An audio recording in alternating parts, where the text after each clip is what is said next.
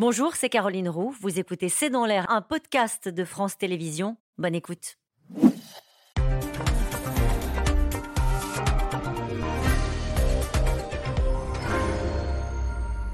Bonsoir à toutes et à tous. Bienvenue dans C'est dans l'air. Les investigations seront de longue haleine, a dit le parquet de Strasbourg. 11 jours après la disparition de Lina, l'enquête est désormais ouverte pour enlèvement et séquestration. Et l'attention des enquêteurs se porte sur une mystérieuse voiture de couleur sombre dans laquelle un témoin affirme avoir identifié Lina aux côtés d'un homme. Pour l'instant, les enquêteurs semblent avancer malgré tout dans un épais brouillard et n'écartent aucune piste. Des recherches dans une maison de plaine dans le Bas-Rhin euh, n'ont rien donné, c'était ces derniers jours. Et pour la famille, l'attente, bien entendu, tourne à la torture, comme pour ses proches d'enfants disparus qui, vous le verrez au cours de cette émission, parfois 30 ans après, n'ont rien perdu de leur espoir et peuvent désormais compter en France sur un parquet spécialisé dans ce qu'on appelle les cold cases. Lina, la piste de la voiture sombre, c'est le titre de cette émission avec nous pour en parler ce soir. Damien Delceni, euh, vous êtes rédacteur en chef adjoint en charge du service police-justice au Parisien. Euh, avec nous ce soir, Valentine Arama, vous êtes journaliste police-justice au Point. Vous avez suivi sur place euh, l'affaire de la disparition de Lina. On peut retrouver d'ailleurs votre article Disparition de Lina, une jeune fille pleine de projets, toujours introuvable sur le site de votre journal. Et vous êtes entretenu avec la maman de Lina. On y reviendra. Corinne Herman est avec nous ce soir. Vous êtes avocate pour le cabinet SIA Avocate. Vous êtes spécialiste justement euh, des. Thierry Lévesque, vous êtes journaliste indépendant, spécialiste euh, dans le judiciaire. Vous êtes auteur de la série sur le pôle de Nanterre intitulée Affaires déclassées euh, que l'on peut retrouver sur le site des jours.fr. Et puis tout à l'heure, nous serons en liaison avec Thierry Lezeau, ancien capitaine de gendarmerie qui a dirigé la division d'enseignement à Fontainebleau, qui a notamment eu en charge les dossiers criminels très médiatiques comme le meurtre de Caroline Dickinson en 1996 et la disparition de la famille du docteur Godard. Bonsoir à tous les cinq. Euh, merci de participer à ce C'est dans l'air en direct. Euh, je, le disais en, débutant, je citais le, parquet de Strasbourg qui dit que ça va être une affaire euh, et un dossier, une enquête de longue haleine. Qu'est-ce que ça veut dire, Damien Dalseni On sait déjà que c'est mal parti, pardon de le dire comme ça? Alors mal parti, en tout cas, il n'y a pas de, piste évidente, il n'y a pas de piste privilégiée qui s'impose par rapport à toutes les autres. Ça veut dire qu'il faut chercher dans plusieurs directions et quand on cherche dans plusieurs directions, il faut du temps. Mmh. Et surtout, il y a une phase là qui, va, qui, qui a démarré déjà depuis l'ouverture d'informations judiciaires, c'est une phase très technique avec des, investigations probablement sur les téléphones, sur des bornages, sur des géolocalisations de téléphones.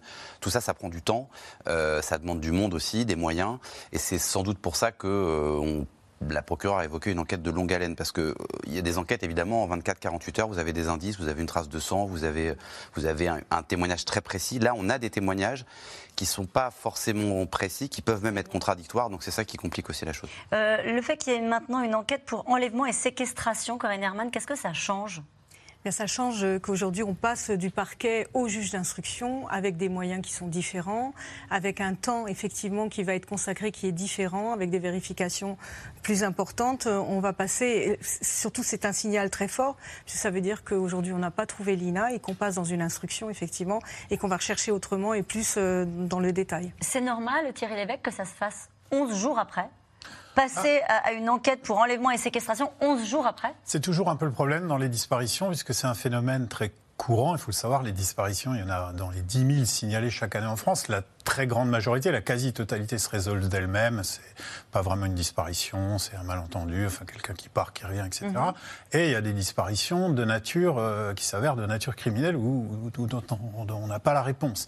Donc au départ, il est difficile à chaque fois de faire une instruction automatiquement avec tous les moyens, les réquisitions téléphoniques, etc.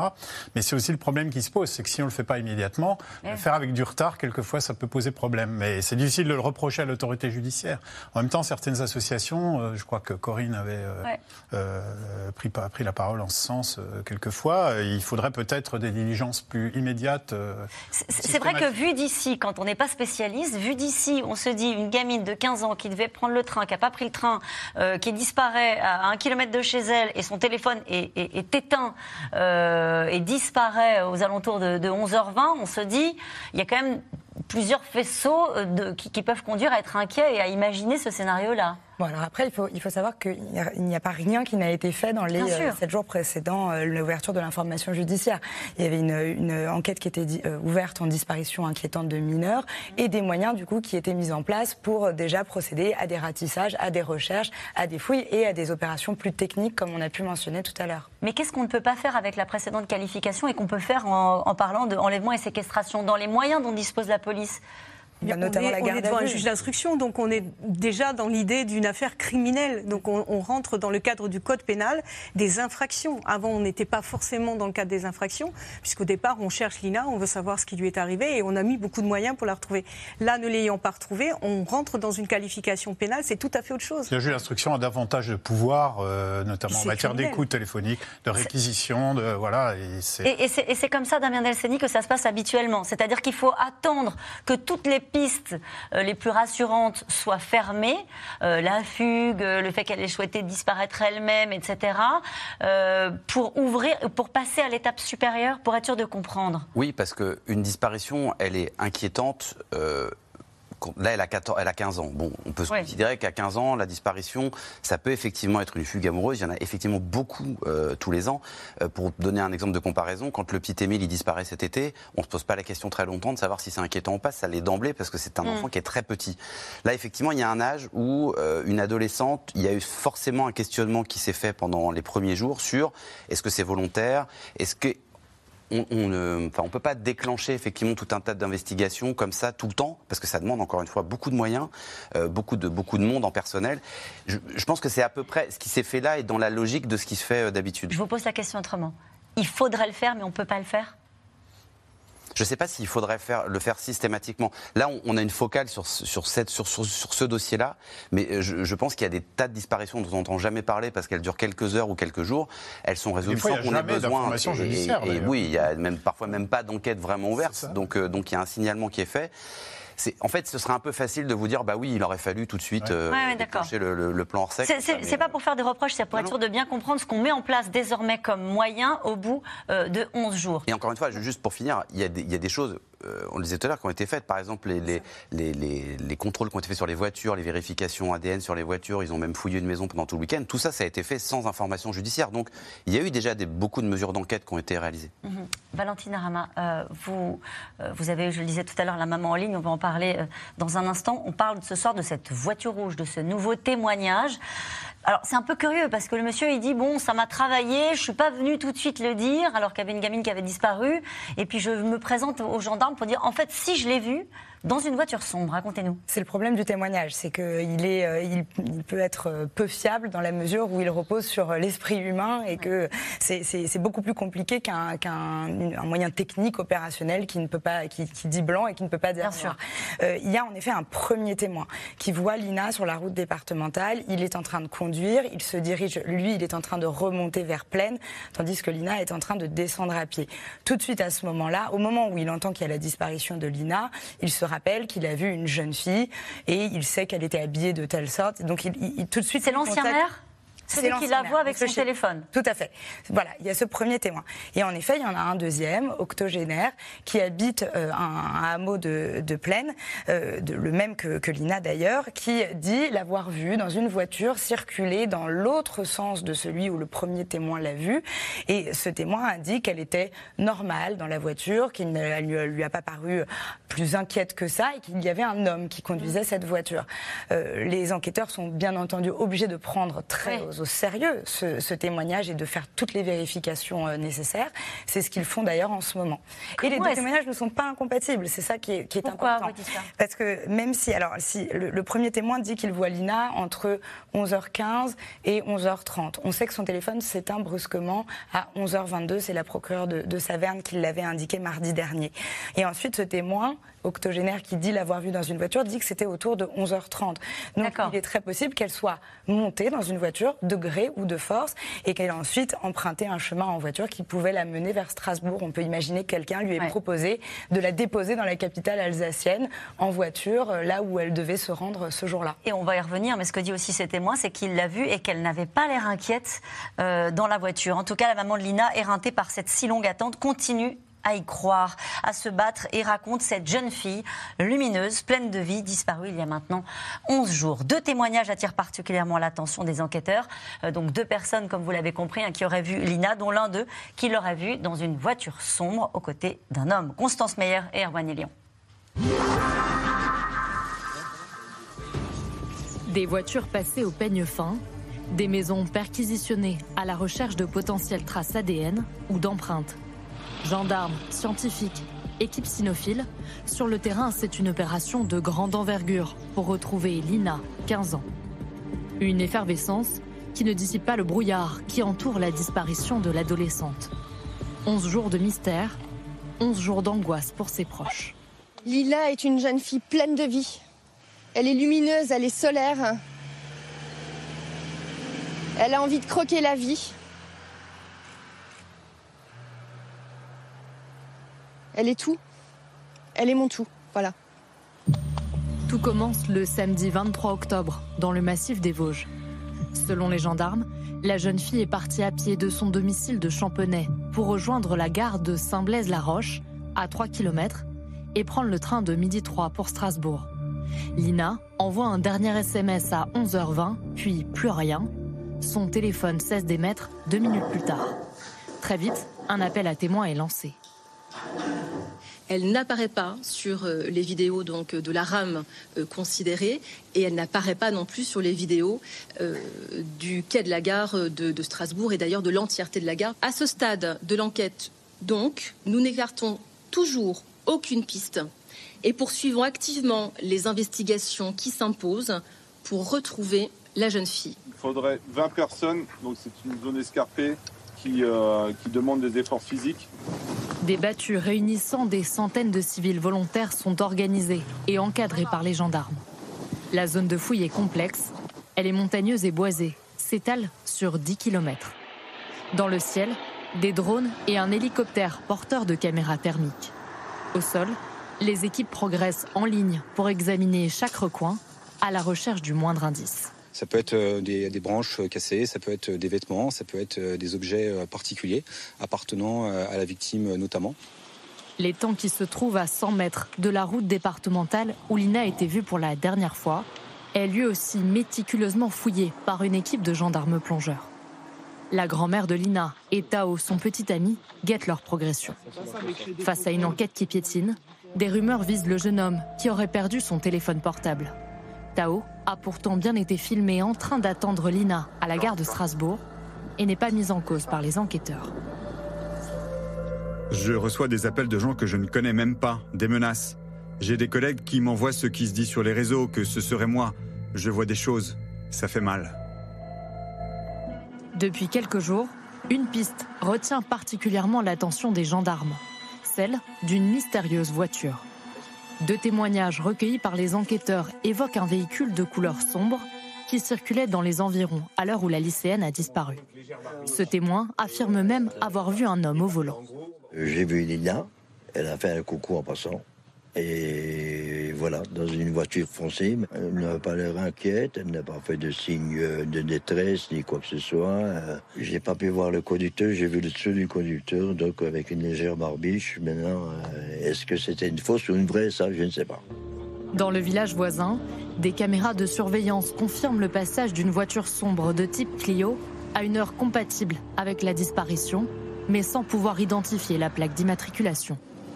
Parmi les voitures perquisitionnées, celle d'un professeur de musique vivant à 3 km du domicile de Lina. Sa maison a également été fouillée, mais sans succès. L'affaire vient d'être transmise au parquet de Strasbourg. L'enquête s'oriente désormais vers des investigations de longue haleine. Ce dimanche, l'enquête a pris une dimension criminelle avec l'ouverture d'une information judiciaire pour enlèvement ou séquestration de plus de 7 jours. Et en regardant attentivement ce reportage, on était en train de s'interroger collectivement et je vous interrogeais sur ce témoignage. En fait, tout repose aujourd'hui sur le témoignage de ce monsieur euh, qui dit Je l'ai vue dans une voiture sombre, elle était à côté d'un homme. Euh, comment est-ce que travaillent les enquêteurs à partir d'un témoignage comme celui-ci qui va mobiliser évidemment toute l'énergie des gens qui sont euh, sur place? Alors, ils travaillent sur plusieurs témoignages. Il y a le premier qui oui. la voit euh, dans un, un, endroit, lui qui la voit à un autre c'est ce qu'on disait tout à l'heure, c'est la fragilité du témoignage humain. Si vous faites euh, rentrer dans cette pièce quelqu'un qui la traverse en deux secondes et que vous nous demandez à nos quatre de quelle couleur était son pull, on va peut-être vous répondre de bonne foi gris, un autre va dire noir. C'est un euh, exercice d'école de police. Tout ça de bonne foi. Donc ils- ils- les enquêteurs, ils le savent ça, donc ils prennent en compte. Parce qu'en fait, ce qui est intéressant, c'est que ça, quand même, ça permet de positionner un petit peu euh, ou l'INA ou des véhicules. C'est-à-dire que là, on sait que à 11h15, elle peut se trouver là, peut-être qu'à 11h30, elle est là. À un moment donné, ce sera ou juste ou pas juste en fait. Mais ce seront les faits qui diront si le témoignage est valable ou pas. On va évidemment pas euh, interroger ce monsieur 40 fois pour savoir si, euh, s'il a bien vu ce qu'il a vu. Il y a aussi une difficulté, c'est que dans des affaires comme ça qui sont très médiatisées, quelqu'un peut reconstituer, mais encore une fois de bonne foi, hein, euh, peut reconstituer quelque chose qu'il a vu peut-être la veille, Ouais. euh, ou se dire bah, c'est peut-être cette silhouette que j'ai vue, bah, c'est forcément Lina, alors que peut-être qu'il n'en savait rien trois jours avant. Et en fait, les gens se re-racontent, si vous voulez, l'histoire. Ils voient, les- ils voient les- la télé toute la journée, ils en parlent entre eux, et, des fois, on, on se réinvente un scénario, on réinvente un témoignage. Encore une fois, c'est pas un truc farfelu. Il- je pense qu'il est de bonne foi quand il dit ça. Alors après. Il y a aussi des témoignages farfelus. On va certainement l'avoir aux quatre coins de la France et on l'a déjà vu, je crois même en Belgique ce week-end dans un centre commercial. Ça, c'est encore aussi très compliqué parce que c'est une vérification quand même à chaque fois. À chaque fois. hein. Donc c'est du temps perdu souvent et c'est des- de, des- l'énergie perdue et gaspillée. Thierry Lévesque, vous vouliez intervenir sur le sujet Oui, du non, témoignage. bah, vous c'est- disiez c'est assez- une formation des écoles de police. Ah Bah, effectivement, on fait un exercice de ce genre dans une école de police. On fait rentrer quelqu'un dans un cours euh, et on le fait sortir. Ensuite, on demande aux élèves, aux policiers de, de le décrire. Et en général, on a des témoignages divergents pour bien Montrer aux enquêteurs que, justement, euh, le, le- le moindre témoignage oculaire peut, par définition, être, sujet à caution. Mais je pense que ce n'est pas le seul élément, évidemment, sur lequel travailler. Et notamment, le- les juges d'instruction vont pouvoir euh, cartographier la- au plan téléphonique la, la scène euh, de disparition. Est-ce qu'on est dans, un- dans une zone rurale, dans un village donc un Ça peu, veut dire quoi Cartographier Bien, la zone euh, voir tous les portables qui ont borné à cet endroit-là, et puis voir qui a appelé qui, euh, et puis euh, euh, identifier de, de cette manière euh, peut-être euh, les, les protagonistes de cette affaire. Si la personne qui serait impliquée n'a pas coupé elle-même son ça, téléphone ou l'a emmené. Voilà, mais c'est une technique assez classique. Ça remonte. La première euh, dossier où on a résolu quelque chose, c'était l'affaire Erignac en 98, où on a comme ça euh, identifié les, les acteurs de l'assassinat du préfet de Corse. Mais depuis, les gens connaissent euh, ce problème. Euh, Donc, est-ce qu'ils prennent leur portable s'ils ont de mauvaises intentions? On peut penser Ouais. que non. Voilà. Donc, euh, mais en tout cas, je pense que ce sera une mesure qui sera automatiquement faite lors de l'instruction, puisqu'on ne sait pas trop dans quelle autre direction aller, puisqu'on n'a on a rien d'autre. On n'a rien d'autre à part donc une voiture sombre. Alors euh, une voiture sombre, on n'a pas la plaque de la voiture sombre.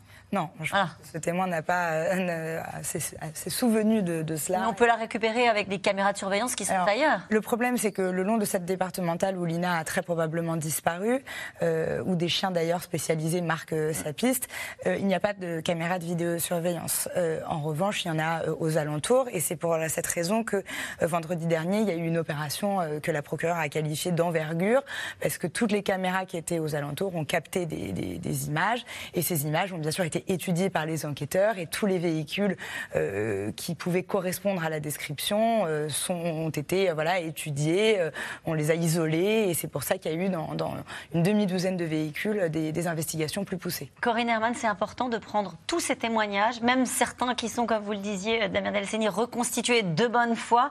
C'est important que les en- enquêteurs les travaillent tous avec sérieux. Ah oui, il faut absolument tout vérifier parce qu'on ne sait pas où est la réponse.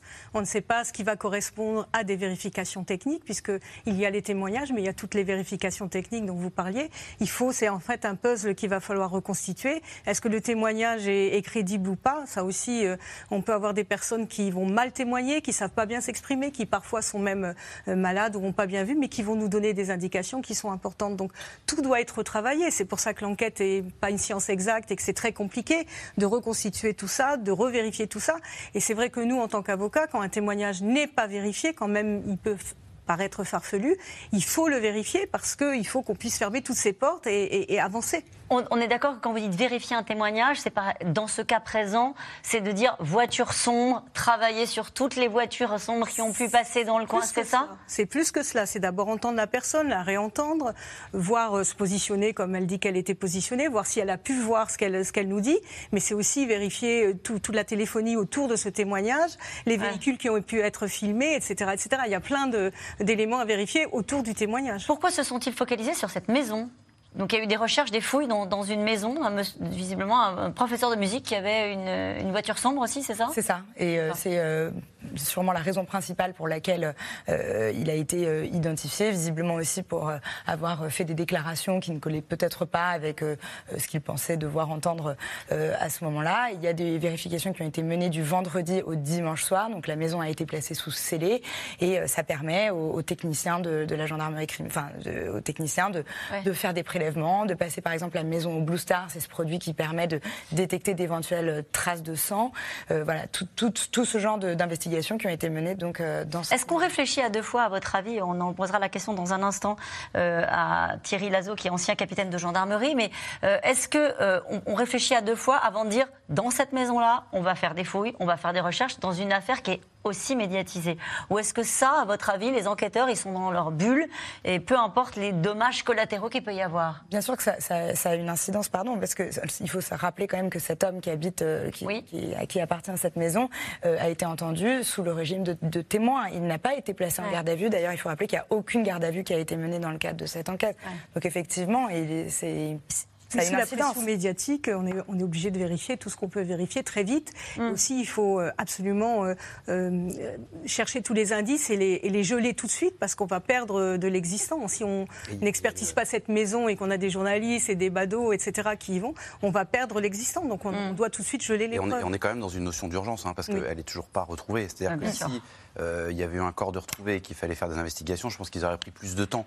Là, on est dans une urgence parce qu'on est encore dans un temps où on peut tout imaginer. Et, y compris la retrouvée vivante. Euh, cette question d'Alain, que sait-on du profil du petit ami de Lina?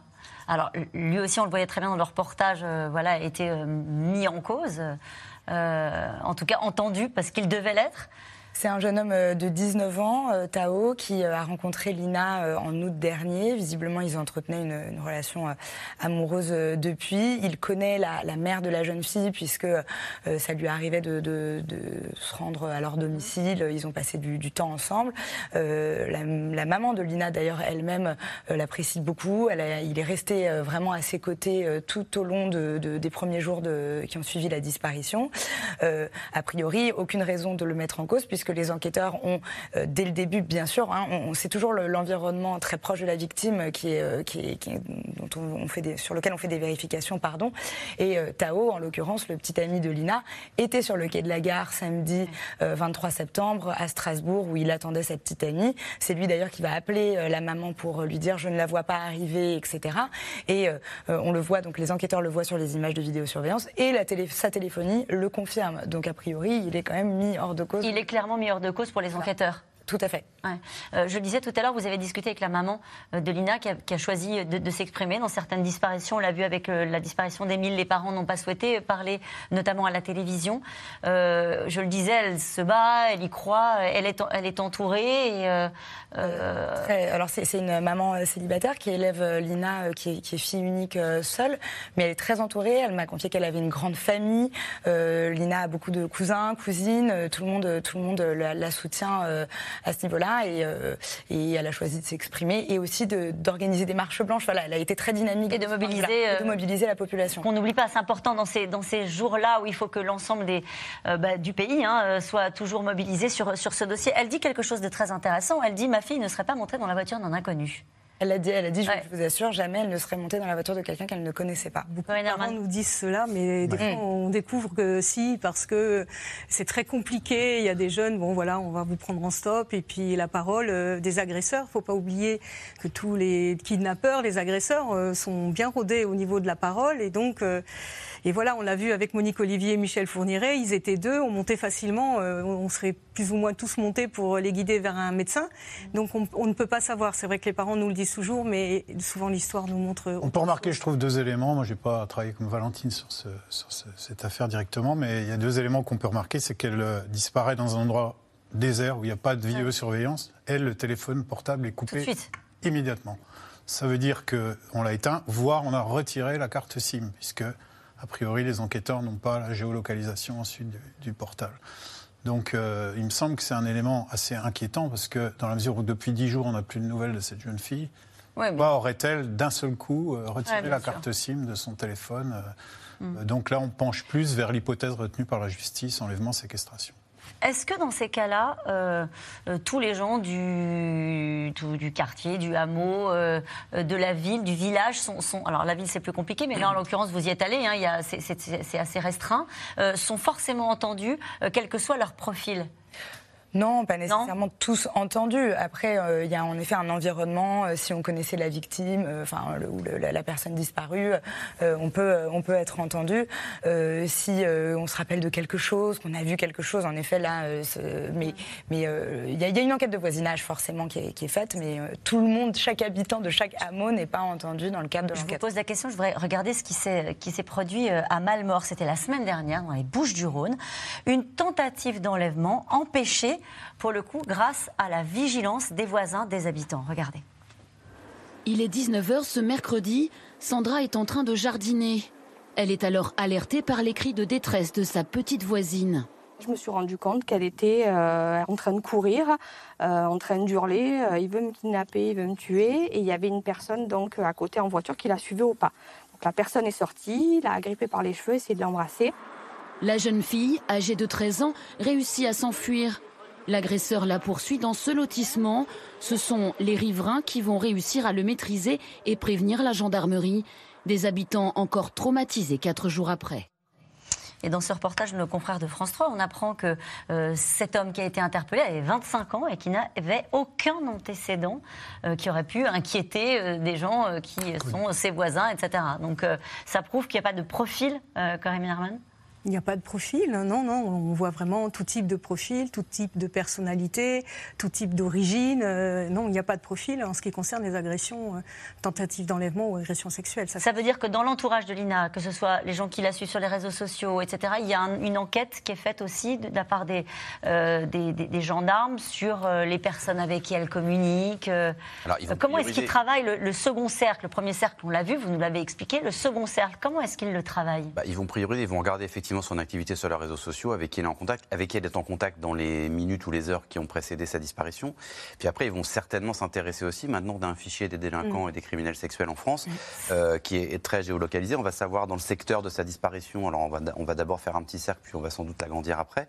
Et toutes les personnes qui ont des antécédents en matière de délinquance ou de criminalité sexuelle, bah, on va vérifier qu'est-ce qu'ils ont fait ce samedi-là, où est-ce qu'ils étaient. euh, si à un moment donné Ouais. il y a un doute, on ira, on ira les, on ira les entendre. Encore une fois, faute de pistes totalement évidentes, on est obligé de- de- de- de- d'entendre un peu tout le monde. Effectivement, on entend d'abord les témoins directs sur le cheminement pour essayer de comprendre si d'ailleurs l'eurodatage est juste, hein, si elle est, elle est bien vue à tel endroit à 11h15. Après, on entend la famille, les copains, parce qu'elle peut avoir euh, fait des confidences à une amie en disant qu'elle était suivie. On n'en sait rien. Donc tout ça, tout ça c'est du matériel qu'on récupère euh, quand on est enquêteur. Puis après, on fait le tri, on regarde ce qui est intéressant, ce qui l'est un peu moins. Euh, et- mais encore une fois, faute, de mieux, parce que le mieux, ce serait d'avoir euh, un fil vraiment à tirer en réalité. Oui, un fil à tirer, euh, des traces, par exemple l'ADN. hein, on se souvient de l'affaire Nordal-Lelandais. Ce qui fait que ça accélère, évidemment, c'est quand il passe au peigne-pain sa voiture. Oui, c'est à ce moment-là qu'ils vont retrouver cette, euh, cette trace de sang qui euh, va euh, le, conduire les, les enquêteurs. enfin, ils ont retrouvé cette voiture, il y a cette trace de sang, ils vont comprendre que Nordal Lelandais est impliqué dans la disparition de la petite Maëlys. Et après, d'ailleurs, cette, cette affaire, elle en entraîne une autre, puisque on sait que par la suite, c'est grâce à la téléphonie de Nordal Lelandais et à cette découverte au sujet de Maëlys qu'on va être conduit jusqu'au caporal Noyer, qui avait été tué quelques mois plus tôt. Oui, mais avant, d'identifier Nordal Lelandais, il fallait effectivement entendre les, les invités de ce mariage. C'est un cadre un peu différent. Il fallait entendre euh, faire toute la téléphonie de tous les invités, de tous ceux qui étaient dans la zone. Donc euh, voilà, là c'est quand on l'identifie, mais avant il faut tout ratisser. Ce que vous voulez dire, c'est qu'on est dans, enfin, on est dans les temps. C'est terrible de dire ça. Non, forcément non, quand on est à la place de ses proches, de sa maman, de sa famille. Euh, mais vous dites le, le travail qui est fait aujourd'hui, c'est un travail énorme en fait de collecte d'informations. euh, qui, qui prend du temps. On peut imaginer quand vous parlez par exemple du téléphone qu'il suffit d'appuyer sur un, euh, sur un bouton pour avoir l'ensemble des portables qui ont borné. Non, c'est pas Non, comme ça que ça se passe. Il y a divers euh, degrés de- de- d'analyse et de rec- on recoupe des informations, les bornages, il y a des délestages euh, des bornes, donc il faut regarder tout ça, qui était au travail, etc. Tout ce travail qui avait été fait justement dans l'affaire Maïlis, euh, on n'est pas allé directement, oui, il faisait partie des suspects, mais on n'a pas fait la voiture tout de suite, il a fallu la refaire, il a fallu du temps, donc il faut traiter euh, un, un ensemble de données y compris les témoignages qui est, qui est, qui est enfin, C'est de la titanesque. pêche, c'est de la pêche au filet Oui. plutôt que de la pêche à la ligne. Quoi, Oui, pour Ouais. donner une Oui, image oui. qui. Mais dans ces moments-là, est-ce qu'il vaut mieux, est-ce que le sujet principal, et encore une fois, on va en, en parler avec euh, un ancien capitaine de gendarmerie, le sujet c'est d'aller vite parce que, euh, parce que évidemment les heures sont comptées, ou est-ce que le sujet justement, c'est peut-être de prendre son temps pour ne rien rater? Il faut une direction d'enquête, je pense, par un juge d'instruction qualifié, compétent, expérimenté, qui, dit, qui définisse des axes d'enquête et qui dirige son équipe de manière à, à balayer toutes les, les hypothèses possibles. Oui, parce que les pas erreurs de du début, d'enquête euh, compétente et bon, on peut imaginer qu'elle va l'être. euh, ça, ça peut effectivement partir dans tous les sens. On peut oublier Ouais. les pistes. Ça s'est vu souvent Oui, dans beaucoup mais- de c'est ça la question que je voulais vous poser. Les erreurs du début, elles coûtent cher quand euh, On ne le sait pas pour on n'a pas les bons réflexes. on Non. parle, on ne peut pas le dire. ouais. Pourquoi je vous parle de ça? Parce qu'on va parler justement des, des dossiers très anciens. 35 ans après, ils attendent toujours qu'elle sonne à la porte. La petite euh, Charazade avait 10 ans en 1987 euh, quand elle est allait descendre euh, les poubelles et n'est plus jamais remontée. Elle n'a plus jamais donné signe de vie. Au bout de deux ans, L'affaire est clôturée et la famille euh, l'apprend presque par hasard dans une émission de télé 16 ans plus tard. Lasso Gélabert et Diane Cacciarella. C'est moi qui devais descendre euh, jeter les poubelles ce jour-là. Et j'ai pas voulu. J'ai pas voulu parce que je regardais la télévision. La culpabilité ronge Férouz Bendouyou depuis le 8 juillet 87. Ce jour d'été où Charazed, sa petite sœur âgée de 10 ans, ne rentrera jamais chez elle. On commence à se dire il y a un truc qui va pas. Et donc du coup, euh, les gens ont commencé à chercher avec nous euh, dans les tablus, euh, dans les caves, dans les garages, etc. un petit peu partout. Certains voisins ont également appelé le commissariat pour dire venez nous aider. On- Il y a une petite qui a disparu au quartier, c'est pas normal ce qui se passe. Malgré la mobilisation de tout un quartier et les recherches de la gendarmerie, la petite fille reste introuvable. Pour la famille, pas de doute, c'est un enlèvement. Aux ravisseurs qui l'ont pris, que- qui, qui la, qui la posent et puis qui partent tout de suite. Nous, on veut la- notre sœur et c'est tout. Faute de piste, l'enquête est clôturée au bout de deux ans. Mais Férouz Bendouyou l'apprendra seulement 14 ans plus tard, dans une émission, lors d'un échange avec un commissaire. Je euh, participe à cette émission et je découvre euh, Monsieur Douguet qui m'annonce comme ça dans les médias que le dossier de Charlotte a été euh, classé sans suite, enfin en non-lieu, depuis 89. Et vous n'avez pas été mise au courant de ça. Et on n'était absolument pas informés. Pourtant, pendant toutes ces années, ses parents remuent ciel et terre pour savoir où en est l'enquête. En vain. Et on leur a demandé de surtout pas revenir et qu'on viendrait les tenir au courant dès qu'ils auraient un peu plus d'informations. Ah, moi j'en veux à personne. hein. C'est eux, j'espère qu'ils aiment J'espère qu'ils se regardent dans le miroir et qu'ils sont fiers d'eux. Moi, la seule chose que je vois, c'est que j'ai pas le corps de ma sœur. En tant qu'être humain, qu'est-ce qu'on vaut? Qu'est-ce qu'on vaut? Qu'est-ce qui fait qu'un dossier peut être suivi convenablement et pas d'autres, en fait? Comment ça se fait? En fait, on est moins considéré qu'un animal. À force de persévérance, Férouz Bendouyou a finalement accès au dossier en 2003, avec trop peu d'éléments à ses yeux. Je le lis, je le lis, je le lis, je le lis. Je mets des post-it de partout, tout ce qui ne va pas, tout ce qui ne me correspond pas, tout ce qui n'est pas du tout logique, tout ce qui n'a pas été euh, vérifié, les fameuses portes fermées. Euh, et je demande une audience auprès du procureur, que j'obtiens assez rapidement avec euh, le substitut à l'époque. Et euh, je, lui dis, voilà, il y a ça, il y a ça, il y a ça, il y a ça, il y a ça que je voudrais vérifier. Il y a des trucs, ça va pas, quoi. Il y y a des choses qui n'ont pas été abouties, il y a des choses qui n'ont pas été terminées, il y a des choses qui n'ont pas été faites. Ne serait-ce que tout simplement une enquête de famille, ça n'a même pas été fait, quoi. Vous disparaissez à Paris, vous avez plus de chances d'avoir des recherches sérieuses que quand vous vivez à la Cambrousse. Elle décide alors de se battre pour maintenir le dossier ouvert. Jusqu'en mars 2022, le nouveau pôle judiciaire de Nanterre, dédié aux affaires non élucidées, reprend les investigations. On n'est pas face à un juge qui est caché derrière son bureau, en fait. Elle va faire du terrain, et ça, vraiment, ça n'a pas de prix, en fait. C'est ce qui permet de, de- de repérer certaines choses que l'on ne repère pas à travers des écrits. Ils ont recueilli des témoignages aussi? Ils recueillent des témoignages, bien évidemment. Ils reprennent euh, les témoignages qui avaient été euh, euh, lus, mais pas forcément vérifiés.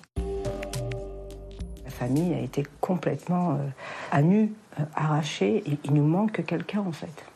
Il nous manque toujours quelqu'un.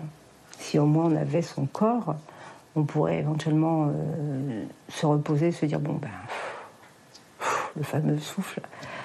On pourrait, mais là, on peut pas. On est en apnée, en fait. Ça fait 35 ans qu'on est en apnée. On se demande ce qui s'est passé. Est-ce qu'il y a encore de l'espoir 35 ans après? Bien sûr.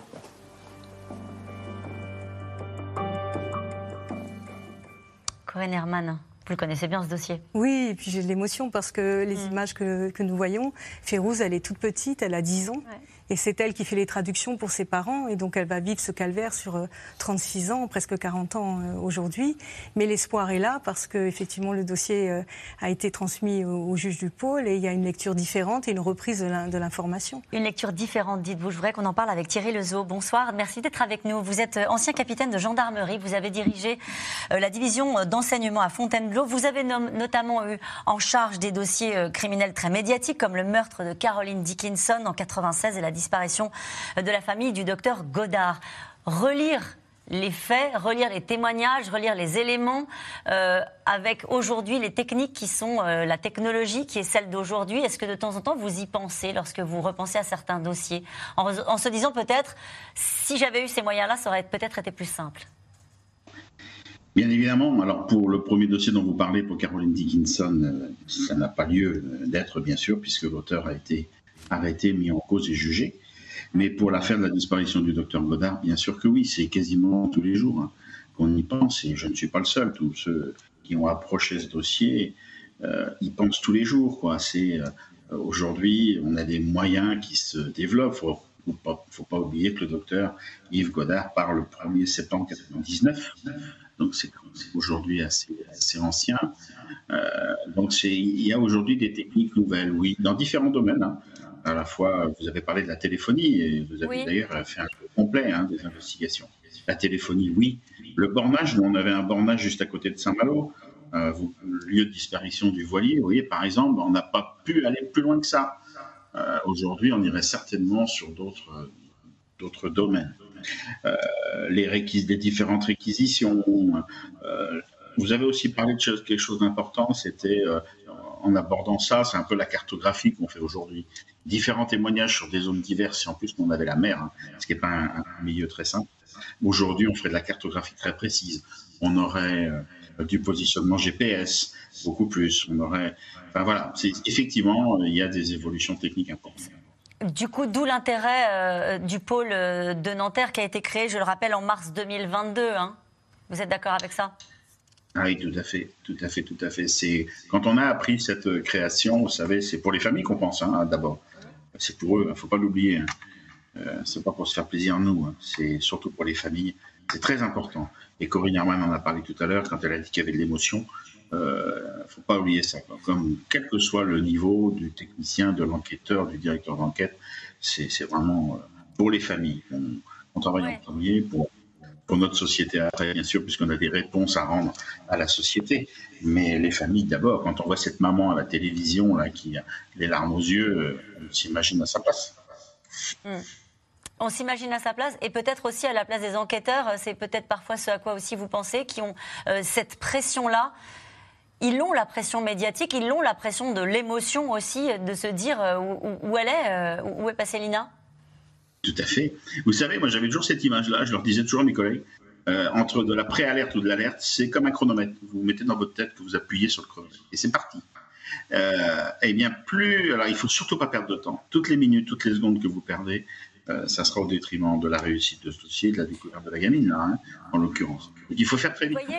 Pardonnez-moi, pardonnez-moi, je vous ai coupé, mais tout à l'heure, vous n'étiez pas là. Euh, je, posais la question. On disait, vous, utilisez l'image du chronomètre. C'est un chronomètre, chaque minute compte.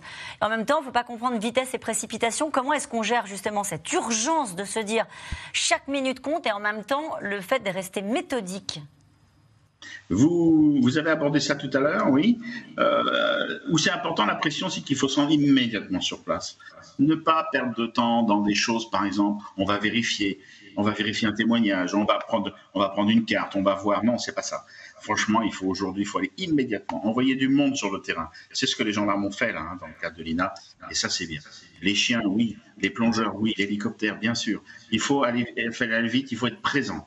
Euh, tout de suite sur place. Et puis après, effectivement, pas, pas confondre la vitesse et la précipitation. Il ne faut pas sauter sur tous les indices. C'est ce qu'on appelle, nous, la priorisation. Euh, en fonction euh, de ce que l'on a découvert, l'endroit, le lien éventuel avec les faits, enfin voilà. Mais il faut ratisser, ratisser large, tout prendre, et on priorisera après. Je parle pour les techniciens, bien évidemment. Mais ils ont une pression énorme. Oui, parce que tant que cette affaire n'est pas, pas, résolue, ben je vous dis, c'est tous les jours qu'on y pense. C'est tous les jours qu'on y pense, y compris quand on est du côté des enquêteurs. On parlait du, des cold cases. Euh, dans ce, ce- ce reportage, qu'on apprend qui paraît lunaire, c'est que personne n'explique aux parents que l'affaire est close. C'est la règle, hein, plutôt, hein, je crois. Ah non, malheureusement, c'est surtout. euh, enfin, en tout cas, ça arrive très très souvent. On le voit dans les dossiers Oui. qui ont été transmis au pôle de Nanterre. Euh, une affaire tombe un peu en, en désuétude, on va dire, faute de piste. Euh, une affaire chasse l'autre. Les enquêteurs de PJ ont bien d'autres choses à faire et ils sont pas très nombreux. Et donc, euh, au bout d'un moment, un dossier me- meurt en quelque sorte. Et on a tendance, effectivement, à rendre des non-lieux, là où on ne devrait pas le faire, euh, pour, on va dire, vider les bureaux presque. Mais qu'est-ce qui fait qu'à un moment ça. donné, regardez cette affaire, l'affaire Lina, on pourrait aussi parler de l'affaire Émile, euh, l'affaire Estelle Mouzin. Euh, Il y a des affaires qui mobilisent l'opinion. C'est injuste d'ailleurs, parce qu'il y en a d'autres moins, comme on l'a vu dans, ce dossier. J'y reviendrai dans un instant avec vous. Euh, Qu'est-ce qui fait qu'à un moment donné, on dit, euh, bah, on va mettre moins d'effectifs, euh, on n'y croit plus Euh, Il y, a, il y a parfois une notion euh, d'être humain aussi. Il, y a des- il faut le dire, hein, il y a des juges d'instruction Ouais. qui ont très mal travaillé sur certains dossiers, euh, peut-être par euh, fainéantise ou par. euh, vous savez, des dossiers. alors, il, y a, il y a aussi le problème des juges d'instruction qui bougent, c'est-à-dire qui sont mutés tous les 3, 4, 5 ans. Et il y a plein de colcaisses qui ont connu ce, ce- ce cheminement-là. Le premier juge d'instruction bosse. Son remplaçant arrive, il trouve un dossier qui fait euh, 10 tomes, il doit lire des milliers de pages de PV et il a 80 autres dossiers qui l'attendent de stup et d'autres dans son cabinet. Et ben il y en a qui clairement euh, rangent le dossier sous la pile, problème touchent plus et en attendent que ça passe et que et s'il n'y a pas une famille qui se bouge, des avocats qui se bougent ou euh, une fenêtre médiatique, il y a des dossiers qui se sont fait enterrer comme ça, mais des dizaines de dossiers qui ont été enterrés comme ça. avec Thierry euh, Lezeau des, des, des scellés qui sont. Alors, moi, j'ai découvert ça en préparant cette émission. hein. Je, suis un peu tombée de l'armoire. Je pensais que c'était consigné, organisé, euh, noté avec des codes barres. Que. En fait, pas du tout. Euh, le travail des scellés, des, affaires qui sont de vieilles affaires aujourd'hui, euh, bah, le travail de, de- recensement et d'organisation n'est pas fait. Et oui, donc c'est fait dans la première partie en ce qui concerne les techniciens qui interviennent sur la scène, aujourd'hui en tout cas, oui, c'est fait. Vous parliez de code barre, oui, il y a des tableaux de gestion des CD, c'est ce qu'on appelle la traçabilité. Aujourd'hui, oui, mais alors au niveau des parquets, et vous avez touché du doigt un problème grave en France, hein, euh, c'est qu'effectivement, il y a beaucoup de parquets qui n'ont pas encore de lecteur de disquette, qui n'ont pas de, euh, même ne serait-ce que de réfrigérateur ou de congélateur pour conserver euh, certains scellés au froid ou congelés. Quand on voit certains, certains greffes, voilà, c'est encore le rayonnage métallique, oui, pas tout le temps. Euh, Les cartons de scellés sont parfois les uns sur les autres, certains déchirés. enfin, dans l'affaire Godard, vous savez, j'ai un souvenir affreux, puisque la, la cinquième juge, et vous venez d'en parler, hein, la succession des jeunes magistrats, euh, m'appelle un peu effaré parce qu'il fallait faire mettre en ordre les scellés pour les transmettre à la cour d'appel, puisque le dossier allait être clôturé.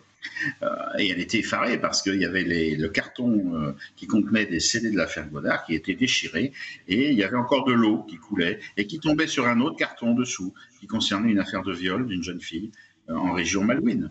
Donc ça vous donne toute l'image de ce qui pourrait être une nouvelle demande par un avocat d'une nouvelle analyse sur ce dossier de viol. Imaginez un petit peu le résultat qu'aurait pu en sortir. Et pour ceux qui l'auraient oublié, hein, l'affaire Godard dont vous parlez, c'était la disparition du docteur Godard et de sa famille. Et ils étaient euh, en bateau. euh, C'était c'était dans quelle, à quelle année C'était en, en quelle année Ils ont disparu? 1er septembre 1999, ils partent. Ouais. Et on a mis 10 ans, enfin disons 10 ans avant euh, l'arrêt du dossier parce qu'on a retrouvé le tibia et le fémur du docteur Godard en mer, ce qui a été donc la- l'arrêt de ce dossier.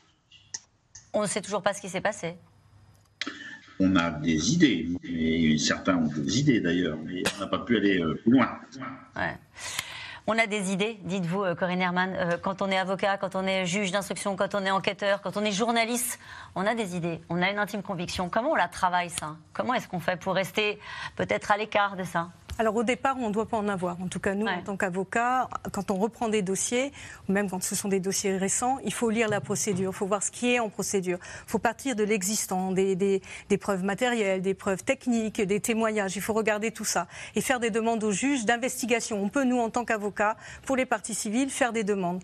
De la même façon, il faut surveiller le dossier, c'est-à-dire que non, on doit dire aux familles, quand on clôt un dossier, qu'elles puissent faire appel, qu'elles puissent, mais elles doivent être accompagnées. Elles parce ne que- l'ont pas été. Hein. alors, dans ce dossier, elles n'avaient avait pas d'avocat dans le dossier de, de, de Férouz euh, Bendouillou et de sa sœur Charazette Bendouillou. Il n'y avait pas d'avocat. Donc on, on, a fait l'économie euh, de, leur, de, de, de, leur signaler que le dossier était fermé. Et c'est vrai qu'en grandissant, elle a découvert en, dans une violence. Mais beaucoup de familles découvrent que la justice ne continue pas à travailler et on aurait dû leur notifier. Et puis parfois, les avocats font peut-être pas leur travail et ne disent pas les choses. Après, pour revenir sur les scellés, le décompte aussi, euh, dont parlait Thierry euh, Lezo, le décompte, les familles, elles l'ont.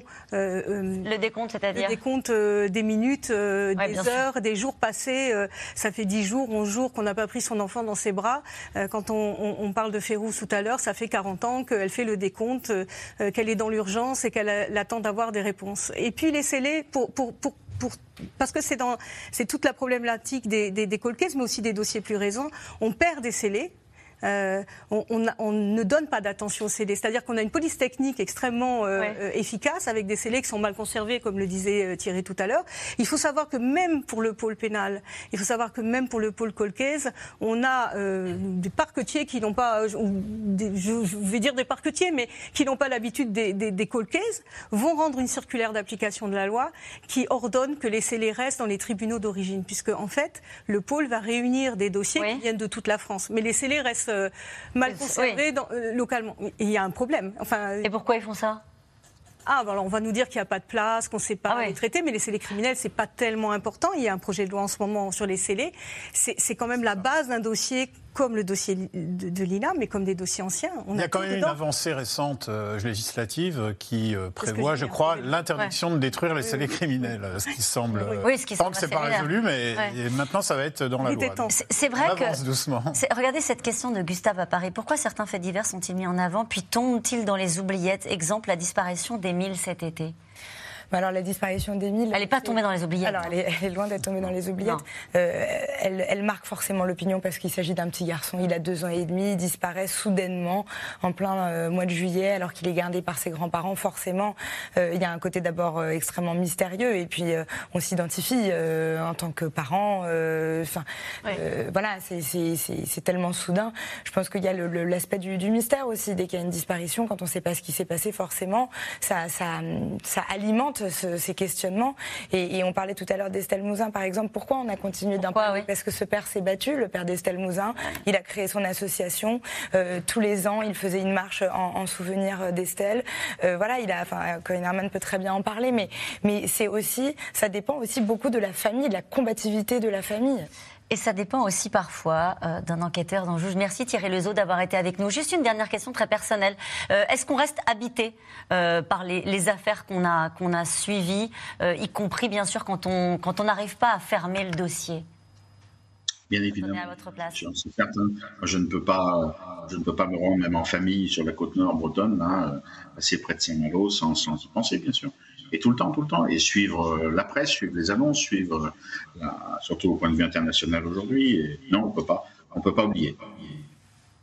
On ne peut pas oublier, c'est parfois la détermination d'enquêteurs comme vous, euh, parfois l'obstination d'avocats comme vous, Corinne Herman, euh, l'entêtement, l'habilité euh, de juges qui font la différence. Et, et c'est sans doute le tact et la capacité d'écoute de Sabine Kéris qui a permis de faire émerger la vérité dans la disparition d'Estelle Mouzin. La juge a passé des heures à échanger tranquillement avec Monique Olivier et Michel Fourniret. Reportage Laura Rado, Théo Manval et Pierre Dehorne. Les aveux de Monique Olivier sur l'enlèvement et la séquestration d'Estelle Mouzin vont peut-être enfin permettre de retrouver le corps de la fillette disparue en janvier 2003. C'est un visage que la France entière connaît. Celui d'Estelle Mouzin, disparue à l'âge de 9 ans. 17 ans d'errement judiciaire, 17 ans de mystère, jusqu'à la nomination de Sabine Kéris en 2019. Cette juge d'instruction très discrète parvient à obtenir les aveux de Monique Olivier, puis ceux de son ex-mari, Michel Fourniret. Elle a passé vraiment du temps, c'est-à-dire qu'elle s'est vraiment concentrée sur, euh, sur eux, à la fois sur Monique Olivier et sur Michel Fourniret. Euh, ça a été des auditions euh, répétées, donc sur plusieurs jours d'affilée, des auditions qui duraient parfois plusieurs heures. Et je me souviens l'avocat de, de, Monique Olivier, donc Richard Delgenès, qui m'avait dit que, en fait, sa cliente euh, pouvait se refermer comme une huître. Voilà, c'est Monique Olivier. Elle est euh, assez peu loquace. C'est quand même difficile de la faire parler. Et euh, la juge Sabine Kéris a réussi à la mettre en confiance, à établir un lien avec elle et euh, à lui permettre de parler. Magistrats, gendarmes, policiers, c'est souvent grâce à l'obstination d'une personne que des crimes trouvent leur dénouement des décennies plus tard. Lui se décrit justement comme entêté, voire obsessionnel. Quand Raphaël Nedilko arrive à la PJ de Dijon en 2008, un dossier, celui de Christelle Maïri, sauvagement assassinée en 1986, va virer à l'affaire personnelle. Je me suis aperçu que c'était une famille qui ressemblait énormément la, à la mienne, euh, de par sa condition sociale, euh, une maman qui, qui travaillait dans la gestion d'une station-service avec son, son, mari. La similitude était d'autant plus saisissante que, que Christelle Maïri avait euh, exactement le même âge que ma sœur, née le même mois, la même année, en 1970, lui ressemblait physiquement. Donc je suis rentré en résonance avec la famille de, de Christelle. 20 ans après, le policier découvre une enquête de voisinage bâclée, décelé détruit. Il finit par identifier un suspect, Jean-Pierre Murat, interpellé en 2011. L'épilogue d'un combat acharné et surtout solitaire. C'était l'indifférence, la différence euh, complète de mes collègues qui ne voulaient pas entendre parler, qui partaient du principe que c'était aux familles des, victimes de faire l'effort de l'oubli, et de comprendre que tout avait été fait policièrement et, euh, humainement et qu'elle devait passer à autre chose. Et ça, c'est quelque chose que je n'ai pas accepté. Il est vrai que ce que j'ai vécu a provoqué en moi une blessure profonde et durable. Ces crimes non élucidés, Olivier Le Gall en est devenu un expert au sein de la gendarmerie. Surnommé la fouine par ses collègues, il épluche une à une toutes les pièces du meurtre de Chantal Le Chiyou, retrouvée calcinée dans la Drôme en 2001, et finit par débusquer une lettre anonyme mal exploitée. Moi, j'arrive euh, après ça, dix ans après quasiment, la clôture de l'enquête, et euh, voilà, je tombe sur cette lettre anonyme et je, voilà, curiosité, tout, simplement, le, fait de se dire tiens, ils n'ont pas trouvé, est-ce que, euh, alors, il ne faut pas se sentir plus fort que les autres malgré tout, mais ça méritait d'être vérifié. Bien m'en a pris puisque ça a permis effectivement de faire réouvrir le dossier. Une empreinte ADN est alors extraite sur un mégot de cigarette, un homme identifié. 19 ans après les faits, l'équipe d'Olivier Le Gall parvient à donner enfin une réponse à la famille de Chantal Le Chiou. À l'issue de l'audience, euh, voilà, j'ai le fils de Madame Chantal Chiou qui est venu me serrer la main et me remercier pour le travail qu'on avait fait. Euh, donc c'est toujours gratifiant, effectivement, puisque on le fait pas. Enfin, on, on le fait pas pour être remercié, on le fait pour euh, justement que, en l'occurrence, que son fils puisse enfin voilà, se, libérer de ce poids qu'il a dû, avec lequel il a dû vivre pendant des années. Apaiser la douleur des familles, Olivier Le Gall n'y a pas renoncé, même s'il a quitté la gendarmerie en 2022. Il officie désormais comme enquêteur privé au sein d'un cabinet d'avocats spécialisé dans les affaires non résolues. Et c'est vrai qu'on peut se poser, et ce témoignage est intéressant parce qu'on se dit tant d'années après, mobiliser encore des enquêteurs. Bah si, ça sert à quelque chose, Corinne Herman. C'est le devoir de la justice. Ouais. C'est le devoir de, de, la justice de rechercher la vérité. C'est le devoir de la justice de réparer les erreurs qui ont été commises ou les, les éléments qui n'ont pas été vérifiés. Et des années après, on peut résoudre une affaire 30, 35 ans, 40 ans après, si on a des indices et des éléments exploités. Il n'y a pas de dossiers qui sont abandonnés totalement Alors, par nous, non.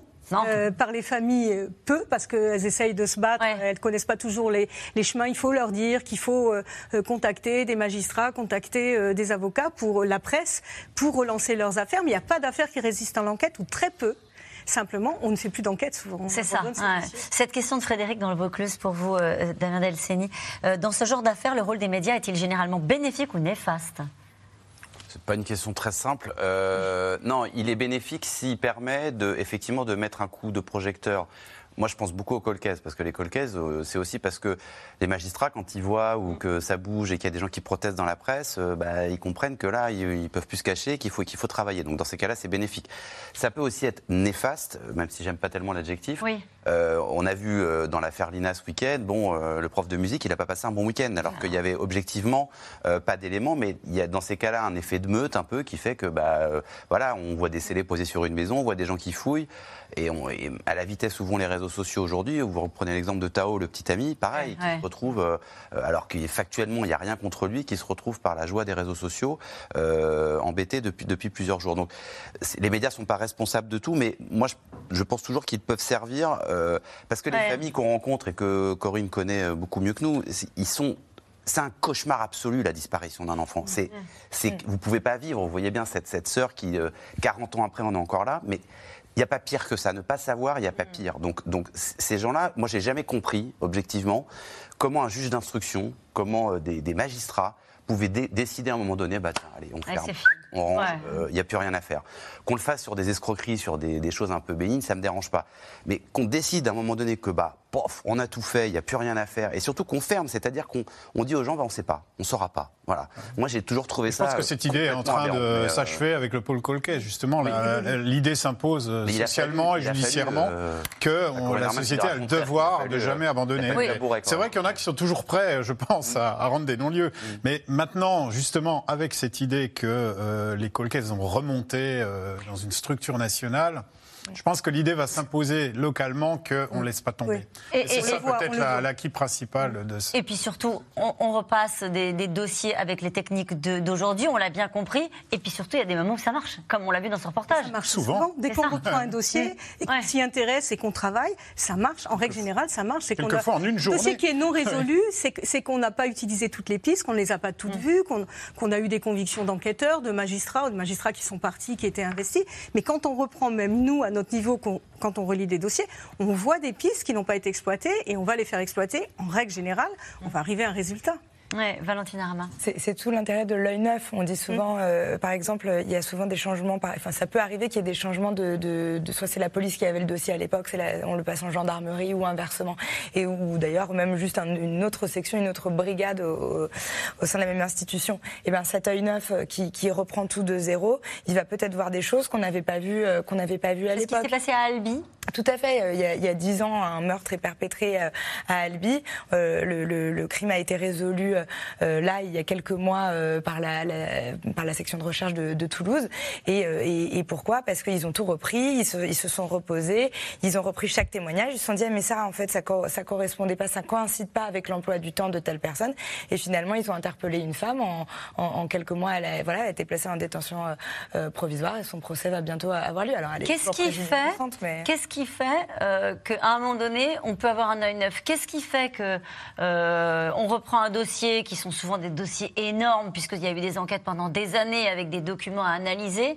Euh, Est-ce que c'est parce qu'il y a un article dans la presse de la famille qui dit euh, ne nous oubliez pas? Est-ce que il y a des affaires qui, à un moment donné, vont trouver un écho chez un enquêteur, chez un juge, chez un magistrat? L'un ou l'autre, souvent les, les journalistes locaux reprennent des affaires, euh, puisqu'on parle beaucoup de cold case, mais depuis très longtemps. Depuis lui, on voit qu'il y a des journalistes locaux qui rappellent des affaires euh, régulièrement. Et, euh, mais, euh, et donc ça permet de relancer. Mais il y a aussi les avocats, euh, il y a aussi euh, les familles. Moi, j'ai envie de passer un message aux familles. Il ne faut pas se résoudre, ne pas avoir la vérité. Il faut euh, effectivement contacter un journaliste, contacter un enquêteur, relancer sa procédure, parce que, parce que effectivement, ça nous donne aussi une chance de résoudre ces affaires-là. Et pourquoi on n'a pas parlé de l'affaire de si, si peu On a le sentiment de ne pas connaître son visage comme on connaît celui d'Estelle Mouzin à Charazed. On en a parlé beaucoup, mais c'est vrai que c'était peut-être. euh, elle passait derrière Estelle Mouzin, comme d'autres disparitions sont passées derrière Estelle Mouzin. Estelle Mouzin était un peu le porte-drapeau des lois qu'on demandait de ce pôle. Ce pôle, Thierry Lezeau le disait tout à l'heure, nous, on a le, le- le- le- la hantise pour les familles. Le pôle, il est fait pour les familles, qu'elles aient cette deuxième chance, qu'elles puissent parler de leur, de leur dossier, être entendues. Charazed, on l'a beaucoup vu, mais à une époque, euh, après, c'est- quand les dossiers sont plus vieux, des fois, c'est difficile de rappeler. Mais vous- avez diffusé tout à l'heure une image où il n'y avait pas que Charazed. Il y a une dizaine d'enfants dans l'Isère. Il y a une dizaine d'enfants pour lesquels on a fermé les dossiers. L'image. Et voilà. Parce que moi, je la vois. Vous les C'est connaissez, celle qui est dans c'est- mon bureau, ouais. mais et j'ai plusieurs victimes qui sont sur cette euh, sur cette image. Euh, C'était un appel à témoins qu'on avait fait à un moment donné pour relancer ces affaires. Les juges ne voulaient pas reprendre ces affaires. C'est pas un enfant. C'est plusieurs enfants. Dans la même période? Oui, euh, dans la même période, euh, on va dire sur 10-12 ans, mais dans la même région, avec les mêmes services d'enquête, avec les mêmes magistrats. Et ça a été très difficile de relancer ces dossiers. Aujourd'hui, ils sont relancés, mais ça a été très difficile. On Et a- ils sont relancés parce qu'on essaie de trouver un lien entre tous ces dossiers ou pas du parce tout qu'on a obtenu euh, des juges d'instruction qui veulent bien s'in- s'in- s'intéresser à certaines pistes, parce que les familles sont mobilisées, parce que les médias ont été avec eux, et parce qu'il y a le pôle pénal qui aujourd'hui, le pôle Colcase, qui reprend ces dossiers. Et nous revenons maintenant à vos questions.